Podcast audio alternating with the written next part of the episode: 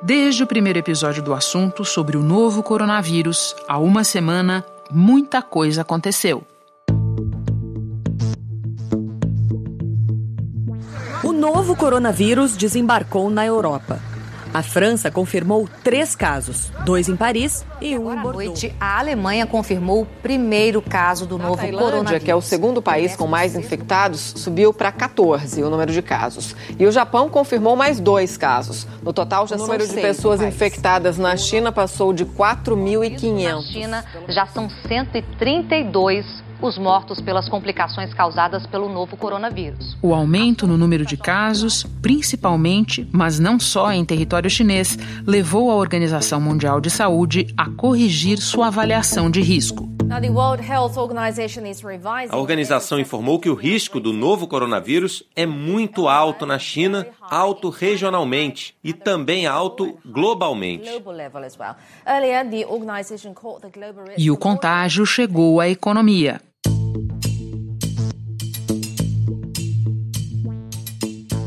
Dominó nas bolsas do mundo todo. Começou com o Japão, caindo mais de 2%, depois foram as bolsas da Europa, Alemanha, França, Inglaterra, Itália, Espanha, China é a segunda Portugal, maior economia do planeta, é o maior parceiro comercial da gente aqui do Brasil. E se a China diminui a demanda por produtos, então nossa economia é afetada. Por isso, aqui no Brasil também, a bolsa despencou 3,3%, foi o maior tombo dos últimos 10 meses. E pra No Brasil, o Ministério da Saúde veio a público prestar esclarecimentos. O Ministério da Saúde confirmou hoje o registro de três casos suspeitos do novo coronavírus em três estados e elevou a classificação de risco do Brasil para o nível de perigo iminente. O ministro da Saúde disse que o protocolo está alinhado com a Organização Mundial da Saúde. Não é motivo nenhum nesse momento para a gente é, ter qualquer tipo de pânico, qualquer tipo de situação diferente dessa, mas cautelosos. Nós temos um sistema de vigilância robusto, reconhecidamente robusto.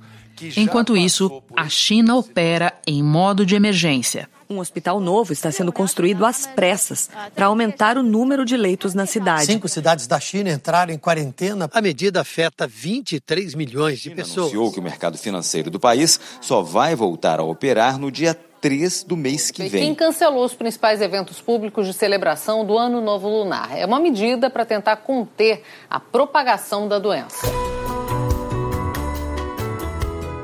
Da redação do G1, eu sou Renata Loprete e o assunto hoje é a escalada do novo coronavírus, seus impactos na economia mundial e as respostas da China à epidemia.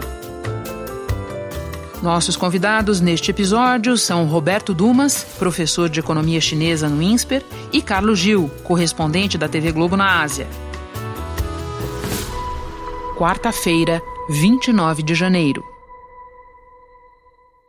Gil, a tua base é o Japão, tão pertinho da China, por isso eu começo te perguntando o que é que você tem visto e ouvido das pessoas nas ruas de Tóquio sobre o coronavírus. Olha, Renata, até bem pouco tempo não havia um clima de, de pânico generalizado, não. É, o número de, de máscaras vendidas aumentou, mas é muito comum aqui no Japão você ver as pessoas na rua usando essa máscara cirúrgica, não é efeito do coronavírus especificamente, né? principalmente nessa época, quando vai chegando o inverno, as doenças respiratórias são mais comuns em qualquer lugar, né? E existe essa etiqueta né, por parte dos japoneses, como há também na época da primavera, quando há muito pólen, pessoas que têm alergia respiratória acabam usando. Porém, nesse início de semana, né, nessa nova semana que se inicia, três novos casos já foram confirmados e e há uma tendência, especialistas dizem, de que outros surgirão. E isso, é claro, tem um efeito, é, nem que seja psicológico, sobre a população. Então, realmente, a venda de máscaras aumentou, a cobertura da imprensa local é muito grande. Né? O governo japonês é, mandou um avião para resgatar, retirar cidadãos de Wuhan. Então, eu diria que assim, há um, há uma, é uma sociedade muito preparada para isso, porque o uso do não só da máscara, mas de outros hábitos de higiene é muito estabelecido, né? Gil, esse é um assunto muito importante. Em poucos dias já é o segundo episódio do assunto que nós estamos dedicando a ele. Portanto, eu te peço que nos atualize. O que é que a China já fez e está fazendo neste momento para conter a propagação do vírus? É, a China, nesse momento, está tomando atitudes sem precedentes. Né? Imagina você fechar Uh, grandes cidades, Wuhan, que é o epicentro, tem 11 milhões de habitantes, né? É mais do que o Rio de Janeiro, por exemplo, é quase equivalente à população de São Paulo. É uma cidade relevante do ponto de vista econômico e uma cidade muito populosa. Então, hoje, é, mais de 60 milhões de pessoas estão com o seu direito de ir e vir. Eu não diria cerceado, porque é uma questão de, de ordem de saúde pública, né? Mas é, sem dúvida nenhuma, sem precedente você fechar uh, o espaço aéreo de algumas cidades, uh, proibir a circulação de trens, de ônibus, uh, já houve até jogos de futebol com portões fechados, enfim. A extensão do feriado, né? é, a extensão do feriado, é uma tentativa desesperada de que o vírus não se alastre, mas é também resultado é, de um gerenciamento que foi ruim no início. Né? É, acho que fatores econômicos, sem dúvida nenhuma, pesaram a memória da, da síndrome aguda respiratória grave, a SARS de 2003, quando a China, é, a expansão econômica da China estava é, sendo construída, mas não tinha a dimensão de hoje.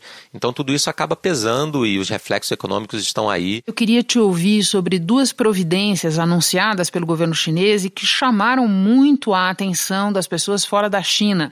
A construção praticamente a jato de dois novos hospitais e a rapidez com que eles estão prometendo uma vacina. Pode falar um pouquinho disso, dos hospitais e da vacina? É, a vacina já, já, já, se diz que num prazo de três meses essa vacina possa existir.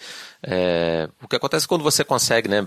Separou-se ali a cepa do vírus, o, todos os esforços médicos, é, científicos da China estão voltados para isso no momento, até porque o país está paralisado, a economia do país está paralisada, sofrendo né, um, um baque muito grande. E, e, a construção do hospital realmente é, é algo impressionante. Mas em se tratando de China, quando você consegue né, deslocar um contingente enorme de trabalhadores, há uma mão de obra lá, porque é um país muito populoso e imigrante também. Então, é, trazendo um pouco para a área, eu lembro aqui dos Jogos Olímpicos de Pequim em 2008, por exemplo, e agora Pequim novamente vai sediar uma edição dos Jogos Olímpicos em 2022 os Jogos de Inverno. É impressionante como o ritmo das obras é acelerado. Eu tive em Pequim uh, no final de 2018. Uh, uma das vezes em que eu estive em Pequim para fazer uma reportagem esportiva e metade praticamente das instalações da Olimpíada de 2022 já, estão, já estavam prontas em obras aceleradas. Uau. Então é realmente incrível, é, surpreende ao mundo, mas em se tratando de China é, é, algo até corriqueiro. Se você realmente coloca uma mão de obra grande e, e o dinheiro eles têm, é, a obra vai sair.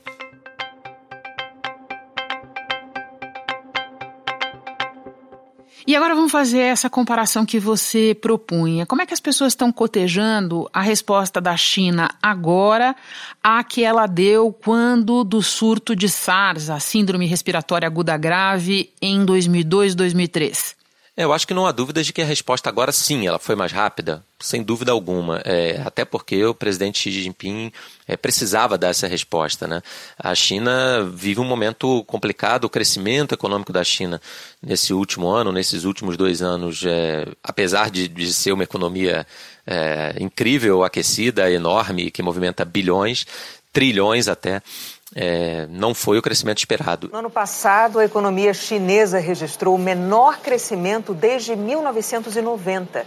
O produto interno bruto, conjunto de todos os bens e serviços produzidos pela China, cresceu 6,1%. O desempenho foi mais fraco do que o registrado em 2018, mas ficou dentro da meta do governo. Lembremos também que a China vem de uma longa aí, batalha comercial com os Estados Unidos, houve uma trégua agora, mas tudo isso tem um impacto teve e tem um impacto na economia chinesa. Então, é, claramente, o Xi Jinping se viu numa situação. Tem Hong Kong também, todo, né? O desenrolar de meses e meses Dos de uma protestos. crise de protestos em Hong Kong. Desde junho de 2019, Hong Kong enfrenta uma série de protestos, alguns violentos, que levaram o território à pior crise em décadas. Enfim, é um momento complicado, é, política e econom, economicamente falando para a China. Então, é, essa resposta rápida era necessária. Agora, eu tenho visto também muitas críticas à atuação da Organização Mundial de Saúde, que demorou a, a corrigir o status do vírus de moderado, né, no risco de moderado para muito alto na China e alto mundialmente. Então, é, há uma série, claro, de, de críticas a, a como toda a questão foi conduzida, mas sem dúvida nenhuma, comparativamente com a SARS, ainda que lá dentro da China haja pessoas que reclamem que as informações não são claras, as informações não circulam, e isso faz parte também de uma estratégia política do, do Partido Comunista Chinês, do governo central, é, de não demonstrar fraqueza na condução do processo, mas sem dúvida alguma que, até por tudo isso que conversamos, né, o hospital, o fechamento das cidades, a resposta foi mais rápida, mas talvez é, tenha vindo com certo atraso. Só para acrescentar algumas memórias à nossa conversa aqui, lá na ocasião da SARS, o governo chinês era encabeçado pelo presidente Jiang Zemin, que de fato foi duramente criticado, é, foi acusado de tentar esconder a dimensão do problema. Naquela ocasião, 800 pessoas morreram e mais de 8 mil infectados na China e no mundo. Bom, e apesar da maior transparência no caso atual, como você disse, houve no início desta semana a admissão pelo prefeito de Wuhan de que escondeu, demorou para responder, para divulgar os dados, acabou colocando o cargo à disposição. O que, que, é isso, Gil? É uma falta de sintonia entre o governo central e os governos locais? É uma questão burocrática? O que, que te parece ser isso?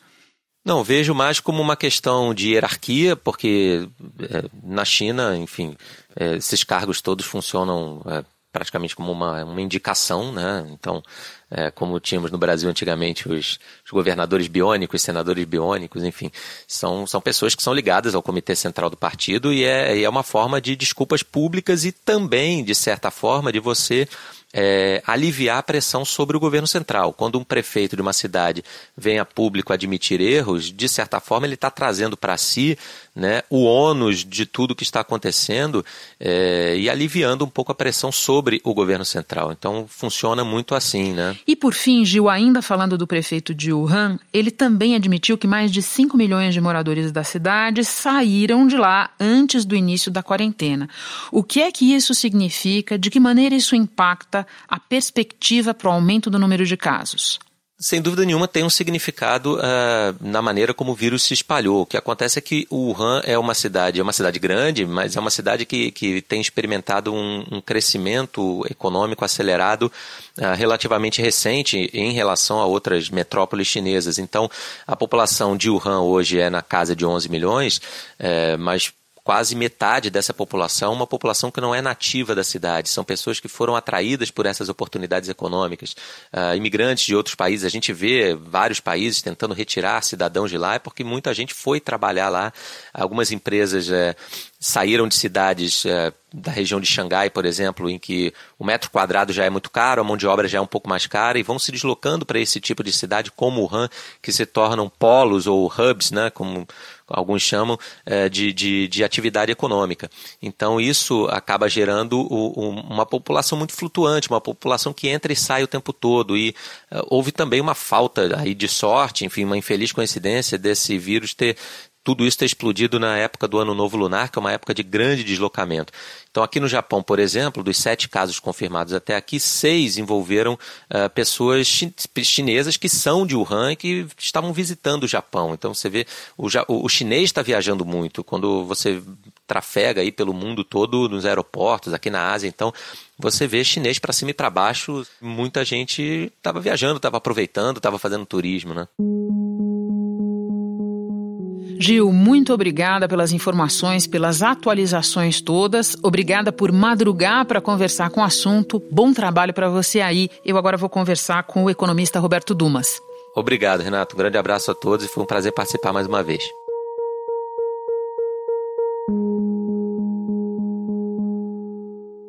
Dumas, já dá para ter alguma dimensão do impacto do novo coronavírus na economia? Olha, se nós usarmos o que aconteceu na época da SARS, já dá para ter uma ideia. Obviamente que eu não sou infectologista, mas geralmente a gente usa o que já aconteceu e o que se pode estimar o que aconteceu na SARS é que provavelmente esse surto deve levar pelo menos uns 7 a 8 meses. 7 a 8 meses vai ser uma pancada um pouco grande demais na China, ou seja, a gente espera que o PIB chinês deva crescer menos 1,1%. Partindo numa base de 6%, você está esperando que a China vai crescer 5% apenas esse ano. Muito bem, e vamos explicar então o que é que significa é, esse crescimento que em qualquer outro país seria comemorado, o que, que significa para o mundo a China crescer a 5%? Primeiro, tem um problema gravíssimo aí, que a China é um país que praticamente 50% das exportações dela, ela compra, adiciona algum valor e reexporta. Ela compra de quem? Ela compra do Japão, Taiwan, Coreia, uh, Singapura e depois adiciona algum valor e reexporta. Se a China cresce menos, esses países de todo o Sudeste Asiático, inclusive o Japão, tendem a crescer menos. Então toda a Ásia vai crescer menos. Se toda a Ásia cresce menos, isso acaba batendo no preço das commodities metálicas. Onde que entra o Brasil? No minério de ferro aí. Tanto é que as commodities metálicas todas estão caindo. Uh, algum dia pode subir um pouquinho, mas a tendência é só de queda e o petróleo já caiu quase 10%. Por quê? Porque as viagens tendem a diminuir e a querosene, etc., do, da aviação vai tender, tender a usar cada vez menos. Então, o preço das commodities é de queda e isso impacta justamente os países, não estou nem falando mais da Ásia, os países que exportam essas commodities. Por exemplo, Brasil, África do Sul, Chile, Austrália, uh, todos esses. E aí, se esses países também crescerem menos, ele vai levar o restante dos países a crescer menos, porque se uma locomotiva cresce menos, a outra que é dependente acaba crescendo menos. O que, que eu quero dizer? O crescimento global vai ter que ser revisto, não vai ser mais tudo aquilo que o FMI estava projetando. Existe alguma outra especificidade no caso do Brasil quando a gente fala de efeitos ou é esse que você está descrevendo aí? Olha, felizmente, se a gente for contar assim, o Brasil ele está numa estrela ascendente. Ele poderia estar imune, mas ninguém está imune a uma epidemia como essa. Você pode falar, não, mas eu não dependo tanto de minério de ferro. Espera um pouquinho, minério de ferro é o que eu mais vendo para a China. Petróleo é o que eu mais vendo para a China. Soja é o que eu mais vendo para a China. Então minha balança comercial vai ser prejudicada. E de que maneira? Vamos supor, por algum motivo, que a gente sabe que exportação não é meu principal crescimento econômico, ou seja, vamos pensar por esse lado, até entendo.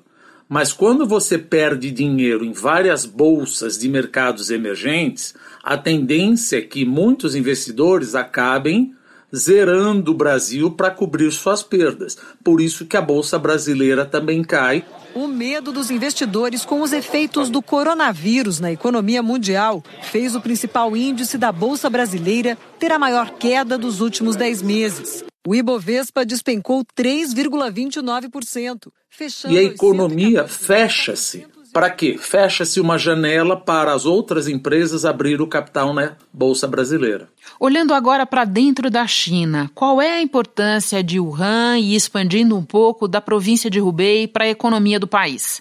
Enorme, enorme. Só para você ter uma ideia, Wuhan você tem 11 milhões de habitantes, que é maior que Nova York e Londres. Eu estou falando de Wuhan, não estou nem falando de Hubei. Uh, o que o governo chinês fez, ele colocou em quarentena mais ou menos, se eu não me engano, oito ou nove cidades de Hubei.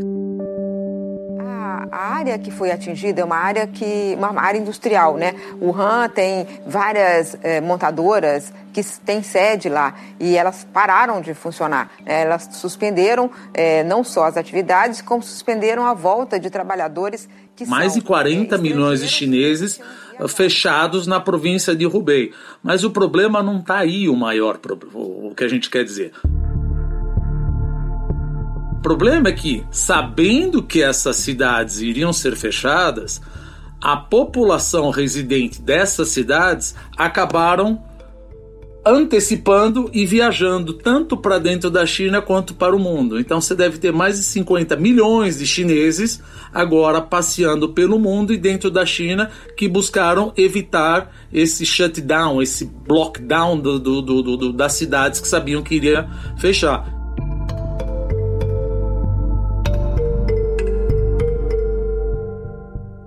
Diante dessa situação, você imagina um impacto é, direto no acordo comercial China-Estados Unidos, que teve a sua primeira fase assinada agora no último dia 15 de janeiro? Eu não tenho a mínima dúvida. Eu já não confiava muito no acordo da fase 1. Por quê? Veja, a China importa dos Estados Unidos menos do que 200 bilhões de dólares. Menos. O acordo prevê que ela teria que importar mais adicionais 200 bilhões de dólares em dois anos. A expectativa é de que esse acordo dê início a uma fase mais tranquila, de mais entendimento e, se tudo der certo, uma fase mais próspera para o comércio mundial. De Nova York. Está na cara, isso é óbvio que a China não vai conseguir cumprir. E também observa-se que Trump já fez um Twitter onde ele se coloca à disposição, os médicos dele se colocou à disposição. Ele sairia muito mal na foto agora, querendo reclamar que a China deveria começar a se preocupar com o acordo. Mas vamos ver como ele se comporta quando o vírus for controlado, talvez lá para julho, agosto ou setembro, que é o que a gente imagina, né? Bom, por fim, fazendo esse exercício que você propõe de olhar para experiências passadas, em quanto tempo você avalia que depois da doença controlada, depois que sair a vacina, por exemplo, a economia chinesa passe a reagir? Olha, o que nós vimos quando aconteceu a SARS em 2003 é imediatamente. Porque no momento que você sai a vacina, você já não tem mais um processo de epidêmico. Então, todo mundo vacinado, você observou na época da SARS que já as vendas ao varejo, a produção melhora já em duas a três semanas. Então, não tem aquela, como por exemplo, você está saindo de uma recessão, a economia vai melhorar só daqui a um ano e meio, dois. Não, é quase que imediatamente. Imediatamente não é no dia seguinte, mas mais ou menos duas a três meses a economia já volta com força total. Dumas, muito obrigada pelos teus esclarecimentos. Bom trabalho para você. Muito obrigado, eu que agradeço. Eu fico por aqui. Até o próximo assunto.